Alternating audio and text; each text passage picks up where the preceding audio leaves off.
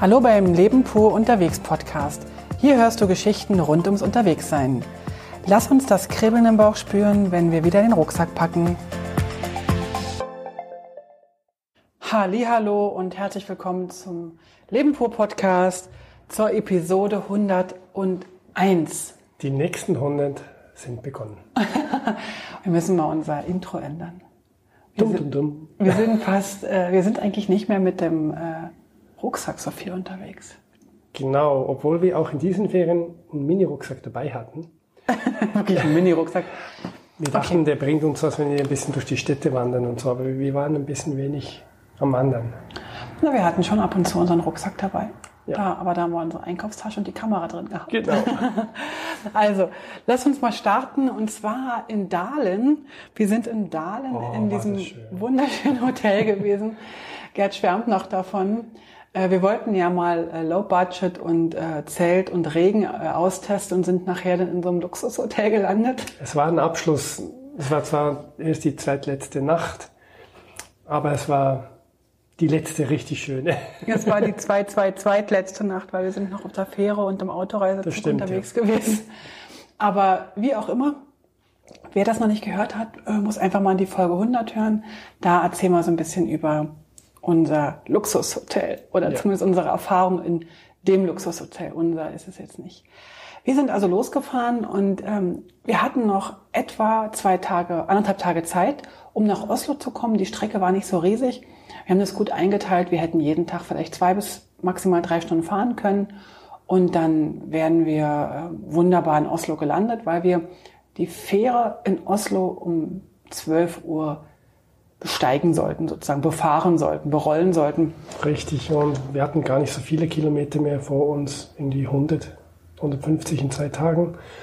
Und war das eine Scenic Route, die wir da abdahlen gewählt haben? Na, wir haben auf jeden Fall, nee, eine Scenic Route war es nicht. Es war auf jeden Fall eine, eine kleine Nebenstraße, so eine, wieder eine RV. Und diese RV, die sind nicht so riesig, ganz oft auch nur einspurig oder kurze, schmale Strecken aber sehr kurvig und die verbinden ganz oft die einzelnen Dörfer. Und damit wunderschön, genau. Ich glaube, das war die ähm, RV 45, aber ich weiß es nicht mehr ganz genau. Ganz am Anfang, äh, direkt von Dahlen, ging es in Serpentinkurven. Richtig, es ging gleich hoch, einen Berg hoch, wir waren gleich ein paar hundert Meter höher. Also richtig Haarnadelkurven, ja. ne? Richtig, so vielleicht, weiß nicht, sechs, sieben, acht ja. hin und her Schwünge. Ähm, wir sind relativ schnell hochgekommen Wurde auch gleich ein bisschen frischer, obwohl wir super Wetter hatten. Ja. Wir hatten super Wetter an dem Tag. Trockenes, äh, eigentlich ist alles, was trocken ist, ist schon, schon super. Und die Temperatur stieg dann auch ganz bisschen, glaube ich, kurz über 10 Grad. Also es wurde so ein bisschen wärmer. Und ähm, wir sind da so schön gefahren. Eigentlich war es wirklich echt eine schöne Strecke und wir hätten da auch bleiben können. Hätten wir. Wir sind ja auf, auf der Strecke eine ganze Weile gefahren. Es war Zehn Kilometer. Überraschend lange. Ähm, wegen diesen Kurven sind wir gar nicht so schnell vorwärts gekommen. Und irgendwann musstest du was neu starten von deinem Handy. Ah, vom Podcast, genau. Und dann waren wir gerade an der Kreuzung und ich habe dann ein bisschen auf dem Navi rumgeschaut und gesagt, ach schau, die Straße geht auch dorthin, wo wir wollen. Und da sind noch so zwei, drei kleine Seen eingezeichnet, die da dabei sind. Wollen wir nicht dorthin? Was hast du gesagt? Ich weiß es nicht mehr. Ich glaube, ich habe gesagt, nein, lass uns lieber auf der R45 bleiben. nein, das geht okay. Was habe ich gesagt? Ja, machen wir. Und dann sind wir dort runtergefahren und eigentlich war es Ab da verdränge ich. Komplett. So.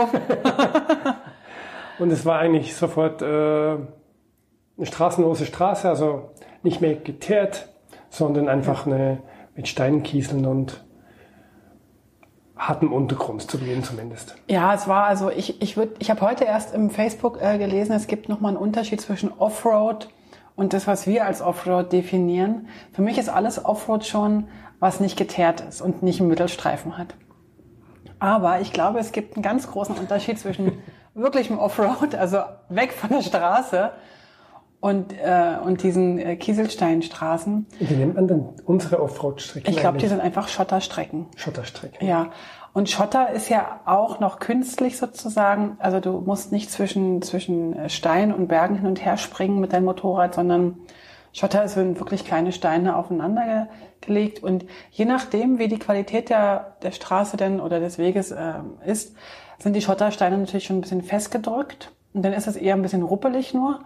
Oder, und wir hatten halt ähm, die andere Variante, die waren oder die sahen aus wie absolut neu aufgeschüttet. Ja. Also in, war halt nicht nur eine Lage Steine in den Sand gedrückt, sondern waren mehrere Lagen Steine sozusagen.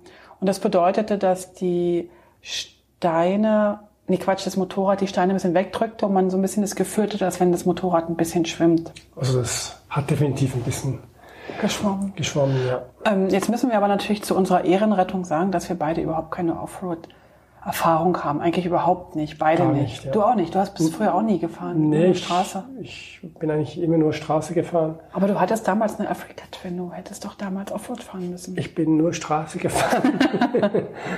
Und äh, bin nicht dazu gekommen, weil mit denen, wo ich gefahren bin, die sind auch nicht Enduro-Style Offroad gefahren. Also bin eigentlich wirklich ein Straßenfahrer und so Feldwege und so sind eigentlich kein Problem.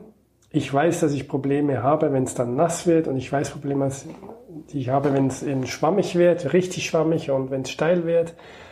Da habe ich keine Ahnung, was ich dann machen müsste. Ja. Und auf diese Strecke, wo wir jetzt waren, war zu Beginn was doch ein bisschen steiler, aber zum Glück noch Festge gut fest, festgetreten. Festgefahren. Genau. Und wir sind dann zeitlang gefahren und war immer ein bisschen Abwechslung, Abwechslung äh, festgefahren und ein bisschen lockerer. Aber irgendwann dann wurde es, war da ein Schild, das nicht runtergeklappt war mit irgendwie Privatweg. Ja, genau. Und ich habe dich noch gefragt, äh, sollen wir da durch? Das ist ein Privatweg irgendwie? Also und ich hätte Nein sagen sollen. Ich ärgere mich heute noch. Ich hätte Nein sagen hast, sollen. Du hast gesagt, komm, wir gehen weiter. Und das haben wir dann auch gemacht. Und das war eine wunderschöne Waldstrecke eigentlich mit immer wieder ein Bächlein daneben ich und so weiter. nichts davon wahrgenommen, weil die Straße für mich, für meine Verhältnisse so schwer zu fahren war, dass ich mich so konzentrieren musste und ich habe keine Ahnung, ob wir durch eine schöne Gegend oder durch ein Bergbaugebiet gefahren sind. Ich weiß es nicht. Du hast doch fotografiert. Als ich dann endlich irgendwann, muss ich ganz ehrlich sagen, das war ein bisschen bescheuert. Ich habe tatsächlich, äh, irgendwann ist mir meine Malose ein bisschen weggeschwommen und speziell das Vorderrad hat so hin und her gewackelt, dass ich, und es war auch noch an so einer Stelle, wo es sozusagen, also es gab natürlich auch keine, keine Leitplanke und so weiter. Und da ging es rechts so ein bisschen runter. Das ist auch nicht so dramatisch normalerweise beim Fahren. Aber in dem Moment, wo ich dachte, ich krieg, ich krieg den, das Vorderrad nicht mehr, ähm, nicht mehr gehandelt und es geht äh, so ein bisschen den, den Weg runter, also im Abhang, machte plötzlich bei mir alles zu und ich, ich habe dann nur noch geschafft, ich habe tatsächlich noch geschafft, äh, das Motorrad anzuhalten weil das war auch schon noch so eine Sache, einfach stehen zu bleiben. Es war ja nicht eben und äh und wenn du mit den Füßen auf dem Boden aufgekommen bist, bist du dir weggerutscht. Also die Steinchen sind dir auch, haben dir die Füße weggezogen. Ja. Und wahrscheinlich hätte ich weiterfahren sollen und sogar vielleicht ein bisschen schneller als zu langsam. Und ich bin aber tatsächlich äh, zu langsam gefahren und bin dann ähm, Hast ausgeschaltet? Hab dann ausgeschaltet und habe dann einfach gesagt, jetzt geht's gar nicht mehr und habe dann wirklich, ich bin, konnte nicht mehr absteigen, weil ich dann nicht mal das Motorrad abstellen konnte weil auch der Seitenständer sozusagen das Motorrad nicht gehalten hätte, weil so viele Steinchen waren. Ich musste dann wirklich warten, bis Gerd kommt. Zum Glück hatten wir ein Funksystem, auch da war es wieder toll. Ja, fand ich dass auch. Dass du mir das sagen konntest und ich, ich hatte ein bisschen 200 Meter weiter oben äh, angehalten, aber es war auch keine Stelle, um das Motorrad hinzustellen und ich habe dann entschieden, okay, ich komme gleich, ich fahre noch ein bisschen hoch, weil ich wollte es auf eine ebene Stelle hinbringen und das habe ich dann auch gemacht, bin hochgefahren, nochmal irgendwie 200, 300 Meter und habe dann dort mein Motorrad hingestellt und bin dann dir zur Hilfe geeilt. Naja, geeilt. Also er ist einfach gelaufen. Ich meine, es waren mittlerweile in unseren einzigen Ferien hatten wir dann plötzlich 15 Grad, strahlenden Sonnenschein. Und dann sind, ist, ist Gerd halt mit der ganzen Motorradkom wieder äh, den halben Kilometer zurückgestapft. Wir hatten Regenkombi und so noch an. Eigentlich wegen des Windschutzes, ja, aber genau. den haben wir dann langsam, also du hat, wir hatten dann langsam uns von, von sämtlichen Kleidungsstücken getrennt. Es war wirklich kühl, auch äh, in diesem Waldstück, aber sobald du dann stehst und nicht mehr machst, dann hast du es gespürt und sobald du mit voller Montur und ähm, um, um, umgelaufen bist, hoch oder runter, also dann ist, war dir warm und bei mir war es auch beim Fahren auch genügend warm, weil ich dann so konzentriert war, dass es dann Ja. angespannt war. Und, und du hast dann sozusagen meine Malu weitergefahren bis zu deinem Gsütz. Genau. Dann bist du wieder abgestiegen und dann, und so ging das ein, Ich glaube, dreimal habe ich dein Fahrrad, äh, dein Fahrrad mein Fahrrad, genau. ein Stück Mein Velo. gefahren. Ja. Und danach äh, war eine Stelle, wo du es dir wieder zugetraut hast. Genau. Also es war eine, war vielleicht ein Kilometer. Ja. Ich Weiß denke nicht, auch, ich denke auch ein, ein Kilometer, vielleicht ein bisschen weniger oder ein bisschen mehr. Und ich habe dann nebenbei äh, mit der Kamera bin dann da lang getrapst und habe den Weg lang gelaufen, entlang gelaufen. Ich wollte ja eh wandern in den Ferien. Ich war zwischendurch so ein bisschen äh, angenervt, äh, aber ich habe auch gedacht, mir ist es jetzt egal, Zelt, wir haben alles dabei, ich baue jetzt hier das Zelt auf. Das einzige Problem dabei war, dass ich wusste, wir müssen hier weg. Also ob wir das jetzt heute schaffen oder morgen schaffen, wir müssen es irgendwann schaffen, da rauszufahren. Und dann habe ich auch gedacht, ach komm, dann, dann lass uns das heute durchziehen. Und Also die, die Offroad-Strecke, die war doch im Ganzen dann schlussendlich 15 bis 20 Kilometer lang. ja, Um ein bisschen eine, eine Länge zu kriegen. Ich glaube, wir haben wahrscheinlich ein, zwei Stunden gebraucht dafür. länger. Und äh, ja, es war dann halt doch ein bisschen eine größere Strecke. Ich dachte, wir sind schon kurz vor diesem Ort, wo, wo ich einen Zwischenstopp geplant hatte, bevor es dann weiter nach Kongsberg gehen sollte. Aber es war doch noch ein längeres Stück, bis wir da wieder auf der Straße waren. Weißt du, ich habe mir gerade überlegt, wir sind um elf aus dem Hotel raus. Kurz vor elf haben wir ja gesagt, wir mussten um elf aus dem Hotel Ja. raus. Und wir waren um drei dann auf der Tankstelle. Also wir sind echt, äh, Naja, wir, wir waren da, wir haben noch Pause gemacht, also Pause gemacht, wir haben noch, äh, wo denn? An der Tankstelle nur. ja, und wir Aber mussten waren wir bis schon dort drei. mussten wir auch noch hinfahren, das war auch eine gute halbe Stunde eher mehr. Also mal zwei, drei Stunden für Wir unsere. waren sicher, ja, ich denke auch, dass wir in diesem Gebiet ungefähr zwei Stunden unterwegs waren. Na, wie auch immer, auf jeden Fall war das ziemlich anstrengend. Ich habe ziemlich, äh, war ziemlich genervt. Ähm, mir taten nachher meine Arme weh, meine Beine weh, meine, speziell meine Arme, weil ich ziemlich angespannt war. Und ähm, da hat sich in mir der Entschluss gefestigt, obwohl der eigentlich schon vorher da war, dass ich auf jeden Fall ein oder zwei Offroad-Trainings machen werde. Und habe mich jetzt auch schon, kann ich ja jetzt schon sagen, äh, auch schon für eins angemeldet. Im April werde ich ein reines Frauen-Offroad-Training machen, weil ich vermute, dass es da nochmal anders zu und her geht, wie vielleicht bei einem normalen ähm, gemischten oder Männer-Offroad-Training. Ich würde ganz gern tatsächlich ähm, das lernen. Erstens, wie man das macht und was für mich noch wichtig ist, dass ich, also ich werde, ich, ich will nicht die große Offroad-Heldin werden, aber ich will keine Angst mehr haben müssen vor dieser Strecke, weil wenn ich das nicht hinkriege, dann können wir unser großes Abenteuer bis nach Sibirien komplett vergessen, weil das mache ich nicht. Also ich fahre nicht monatelang in Angst. Also dann, dann lieber mit dem Camper, der irgendwie vier Räder hat und da, wenn ein Rad wegrutscht, sind immer noch drei irgendwie, die stehen bleiben. Oder mit deinem Motorrad zu zweit, im schlimmsten Fall. Oder so. Oder zu Fuß. Oder zu Fuß, auch okay. Man weiß es nicht. Also- auf jeden Fall seht ihr, dass wir, äh, dass bei uns nicht alles flutscht und klar Mhm. vorgeplant werden kann, sondern es, es gibt halt auch äh, Neuigkeiten und Veränderungen und da muss man sich anpassen und schauen, wie es man, wie es dann weitergeht. Für mich war die Strecke auch neu, also ich bin noch nie äh, speziell in dieser wie frisch aufgeschütteten Schotterpistenteil äh, so rum, rumgefahren, was so wirklich ein bisschen geschwommen ist. Das hatte ich noch nie. Ich, ich hatte zum Glück, zum Glück irgendwie ein gutes Gefühl. Ich ließ mich nicht anstecken von, von, von deinem Gefühl zur Fahrbahn und, und hatte da wirklich, äh, konnte problemlos mehr oder weniger die zwei Motorräder immer diese, diesen Kilometer speziell, diesen speziellen Kilometer, ein, zwei Kilometer ähm, hinfahren. Und es war Mittag zwischen zwölf und zwei und die Sonne schien und es war zwar kühl und nicht zu kühl und auch nicht heiß, wenn man nur gefahren ist oder gelaufen ist und nicht so heiß. Also es war alles wunderbar, man, es war machbar und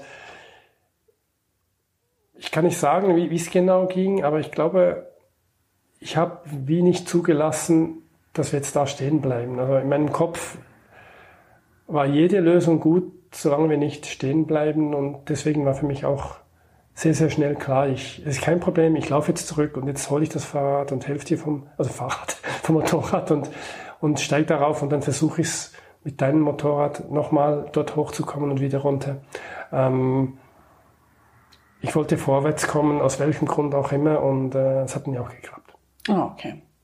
Gut, dann machen wir den Rest kurz. Wir sind dann zu einer Tankstelle gefahren, haben uns äh, einen von diesen wahnsinnig leckeren Kaffees äh, gekauft äh, in, meiner, in meinem super Flatrate-Abo, Kaffee-Abo. Genau, wir haben unglaublich viel Benzin, fand ich, verbraucht in diesen zwei, drei Stunden. Das, äh, vielleicht habe ich nur falsch geschaut, aber wir mussten auch tanken. Dann sind wir weitergefahren. Ich, ich hatte dann schon rausgesucht, dass es in Kongsberg eine schöne Jugendherberge gibt. Da hätten wir vorher anrufen sollen. Ja, Leider waren die äh, ausgebucht. Und da bin ich dann so richtig zusammengebrochen. Ich bin ja. richtig müde gewesen. Ich konnte eigentlich nicht mehr fahren. Und der hat uns dann aber an der Jugendherberge, der war echt super nett, der hat uns dann 23 Kilometer weiter in dem nächsten Dorf, was ich jetzt nicht mehr weiß, wie es heißt, äh, so ein Motel. Müssen wir jetzt nicht gucken. Genau, es war, es war ein Motel äh, direkt an der Ausfahrt. Und man es war eigentlich so ein Trucker, ein Trucker-Treffen, also auch die Essenswaren und die, die Leute, die dort waren, waren vorwiegend äh, Trucker, ja. Richtig, und, und dann haben, also wir sind, ich, ich, wenn ich ganz ehrlich bin, weiß ich auch gar nicht mehr genau, wie wir da hochgekommen sind in das Zimmer. Du hast ja. irgendwie alles getragen. Ich habe alles hab, hochgetragen, du bist ins Bett gegangen. Ja. Du hast dann noch einen Burger gegessen, glaube ich, genau, und dann sind Salat. wir tief und fest ins Bett äh, gefallen und ähm, ich kann mich auch nicht mehr so richtig an die ganze Nacht erinnern. Irgendwann sind wir früh einfach aufgewacht. Also ich hatte ganz schlecht geschlafen, das weiß ich noch. Ah, okay. Irgendwann dachte ich, ich bin eingeschlafen. Und dann war und kann ich wieder die Polizei leuchten? Nein, diesmal nicht.